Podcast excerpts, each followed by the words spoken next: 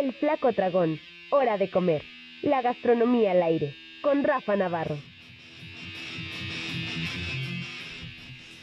Rafa, ¿cómo estás? Muy buenos días. Hola Ricardo, bien, contento como siempre de estar aquí con ustedes. Oye, a ver, ¿traes tu playera de México? Ahí, claro, mira. Eso es todo, eso es todo, mi Rafa, muy bien. Pues a las 13 horas, ¿no? Estará jugando la selección contra... Eh, ¿Contra quién estará jugando? Contra Arabia. Arabia Contra Arabia. Sí, bueno, pues a ver cómo nos va. Sí, pues, la verdad es que no ha sido el mundial que esperábamos, pero bueno, la, la comida y el fútbol siempre han tenido una relación pues muy intensa. Estamos en plena euforia mundialista. Pase lo que pase con México, pues seguirá la euforia por el mundial un buen rato, ¿no? Porque Así es cada es. cuatro años, entonces pues hay que disfrutarlo. Y por eso, Ricardo, hoy vamos a hablar de seis cosas en donde se relaciona la gastronomía con el fútbol, que pueden disfrutar pues aquí en, en- en Puebla, ¿no? Y la primera, Ricardo, pues mira, es, eh, eh, no había aparecido en años anteriores, por lo menos no con la fuerza de ahorita en mundiales anteriores, perdón, la Copa Mundialista, Ricardo, Copa Mundialista en Michelada, eso es lo, eso es lo particular. Así como la que tengo aquí prácticamente, ¿no? Sí, fíjate que ya en, en otros años se había visto al- alcancías, ¿no? De este tipo.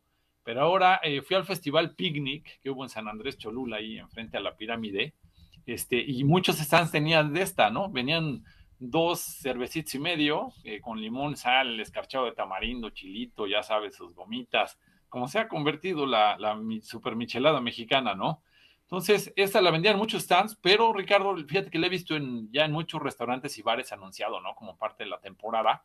Lo vi hasta en un, en redes, lo vi hasta a domicilio. Fíjate, hay unos que te arman la pachanga en tu casa, tú los pagas cinco o seis horas, te llevan este, todas las chelas, dos, tres este, botellas de, de pomos, digamos, y te llevan tus copas mundialistas, ¿no? Entonces, pues ha sido como la euforia, la innovación de este, de este mundial, la, la michelada de copa mundialista, ¿no? Y luego, bueno, eh, las Semitas América, Ricardo, que tú las conoces muy bien, un No, pues clásico, un super clásico poblano. Y bueno, ese es un lugar, pues netamente para, para futboleros, para americanistas. Y ¿no? para americanistas, ¿eh? Oye, me he dado cuenta que Sí. muchos de los buenos semiteros son americanistas. Sí, también las semitas del colonial. la Exactamente. América, ¿eh? Sí. Entonces, bueno, ahí están viendo en pantalla, me comí una de lengua, la verdad muy buena, no la había probado, bastante, bastante sabrosa. Fíjate que antes a la lengua yo le tenía cosita, pero no, la lengua es, es muy buena, ¿eh? en tacos, todo, en, ahí en taquerías. Y es un muy buen producto. También me eché una de cabeza, es así, de repente la, la textura es, es diferente, ¿no? Para los- las personas que son quisquillosas. Eh, pero también tienen ahí de maciza, de cueritos, oreja, ojo, nana, buche, una salsa verde muy buena, que es como característica ahí de la marca. Y bueno, ahí también atrás hay un mural de la América, ¿no? Sí, Ese sí, sí, sí, sí. así Pues todo el local, ¿no? Prácticamente. Sí, entonces puedes ver ahí a las grandes figuras de la América, ¿no? Antonio Carlos Santos, Héctor Miguel Celada, el ruso Brailovsky, Cuauhtémoc Blanco, Sague, ¿no? Para las nuevas generaciones que no les tocaron los, los de la vieja escuela. Estas están en la 2 Norte, 1202, ahí en el centro histórico, ya por los rumbos del IMSS eh, de San José, ¿no? Fíjate, el otro año cumplen 70 años, Ricardo, que lo cual es, una maravilla que, que, haya este tipo de lugares en Puebla que ya hayan pasado por varias generaciones, ¿no? Y pues eh, cuando fui, fui en esta semana, dije como para recordar, estar ahí fresco para, para la sección, me tocó ver a un cuate comiendo ahí con su playera de la América, ¿no? O sea, un cliente, pues, lo cual pues, está padre, que es como un reducto así de duro del americanismo, ¿no?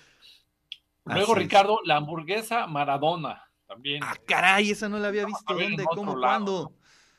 Fíjate que hay un, hay un sports bar que se llama El Recorte, que es Ah, sumamente claro. deportivo, futbolero, y la verdad le está yendo bien porque ya tienen varias unidades, ¿no? Tenían uno en el circuito interior, pero como que su concepto está, está ahí como llegando.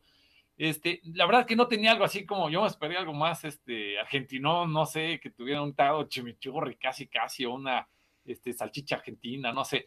Estaba más, más común, digamos, pero bueno, es como la inspiración dedicada a varios futbolistas, ¿no?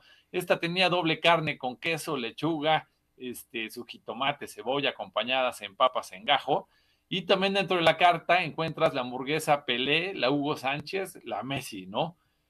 Este bar es muy, muy deportivo. Fíjate, tienen hasta unos guantes autografiados de Julio César Chávez o tienen sus playeras de la NBA, del béisbol, este, del fútbol americano, en fin, ¿no?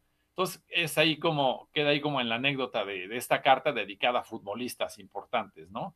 Luego, eh, fíjate, Ricardo, palitos de queso o tequeños en el estadio Cuauhtémoc.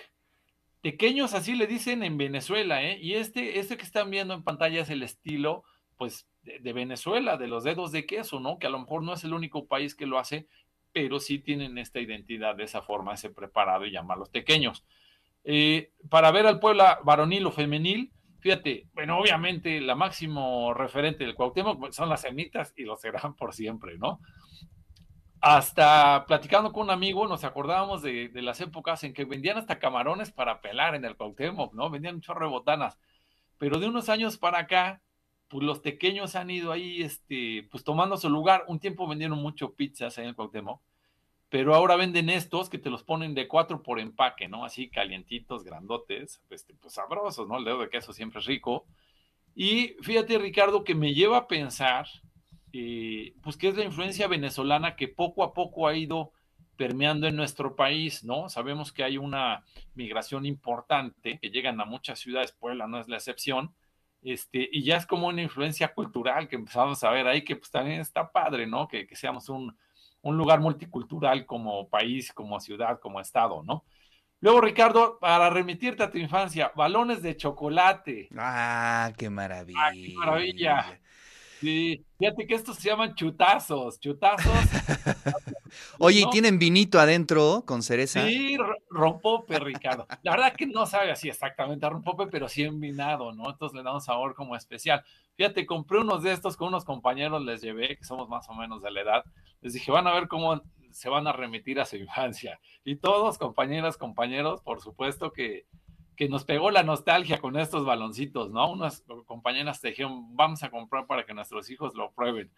Y todos coincidimos, a lo mejor tenía unos 15, 20 años que no probábamos de estos, de estos balones que, pues, que vendían desde nuestra infancia y que me dio mucho gusto ver que también, pues, se venden, ¿no?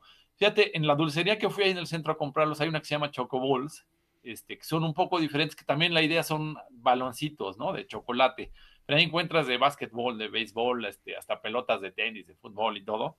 Y pues está padre que sigan vendiendo como, como estos balones que, eh, pues que llevan muchos años de chocolate, ¿no? Y luego, pues no puede faltar una de las marcas pues, más importantes del mundo, el tema de la mercadotecnia. Encontré un helado McDonald's, McFurry, inspirado en Bélgica, ¿no? Ellos como que, pues digo, estas grandes cadenas se suben a la mercadotecnia este, mundial que despierta la euforia de un mundial de cada cuatro años y eh, pusieron este de Bélgica porque es inspirado porque tiene chocolate blanco, ¿no? Entonces tiene chocolate blanco, la galleta Oreo. Eh, la verdad, aquí entre nos, pues es, no me supo muy diferente al McFurry, pero bueno, quise señalarles, ¿no? Como también las grandes marcas, los grandes corporativos internacionales, pues por supuesto que se suben a estas, a estas temporadas, a estas euforias eh, deportivas mundiales que, que, que suceden, ¿no? Y bueno, Ricardo, esa es un poco la reflexión de, eh, platillos que se relacionan este, en esta temporada, que se, que se han montado a la euforia mundialista, pero que también los pueden encontrar todo el año aquí en, aquí en Puebla, ¿no? No, pues oye, lo, dices a muy buena hora, son las nueve de la mañana, ahorita pueden encargar este su Copa del Mundo, este los baloncitos, todo para que puedan ver el partido de México. No les aseguramos el resultado, pero por lo menos que haya una buena botana, ¿no? Exactamente, Ricardo. Y bueno, y hay muchas actividades para este fin de semana, se las comento rapidísimo en la agenda, además de las actividades que traen la universidad que están muy buenas. Fíjense que viene la edición del Festival Chocolate y Gourmet, que va a ser viernes, sábado y domingo en el Complejo Cultural Universitario. Se pone muy bueno, ya lleva varias ediciones, van a ver, ahí, ahí se encuentran cosas bien padres para, para comprar y llevar a casa, ¿no? El año pasado me encontré unas galletas estilo turco, muy sabrosas.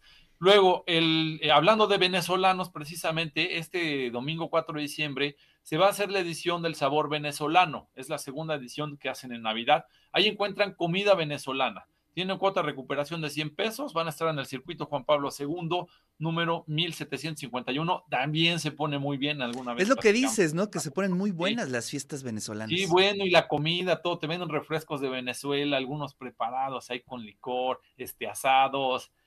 Se pone bueno, y la verdad, muy guapas las venezolanas. Supongo que también los venezolanos pues, se pueden dar un taco de ojo. En fin, está, o sea, está para estar en un ambiente, bailan. Es, es un, el ambientazo que traen los los venezolanos es, único, ¿no? y luego, bueno, viene la sexta feria del cacahuate, es el domingo 4 de diciembre, en Tlapanala, que está pegado a la zona de Huaquechula, que también es, es una zona cacahuatera importante de nuestro estado.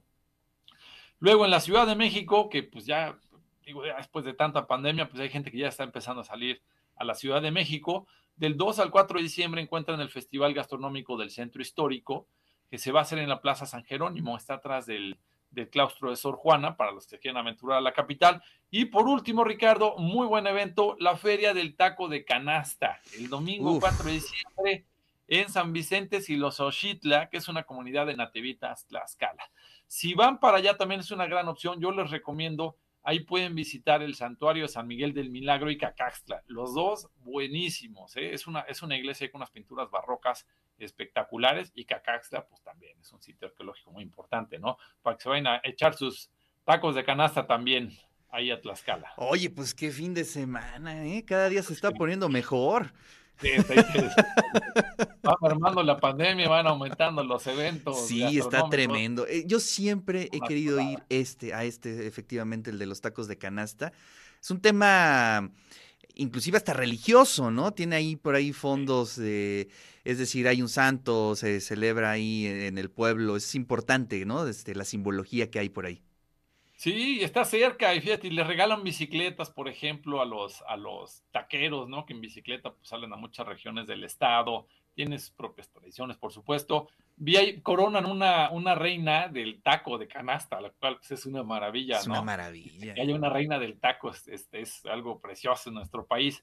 Así que, pues, miren, hagan su agenda, este, ya están dando los, los aguinaldos en algunos lados, o sea que hay que gastarlos en comida, que son muy bien gastados siempre. Siempre es una buena inversión.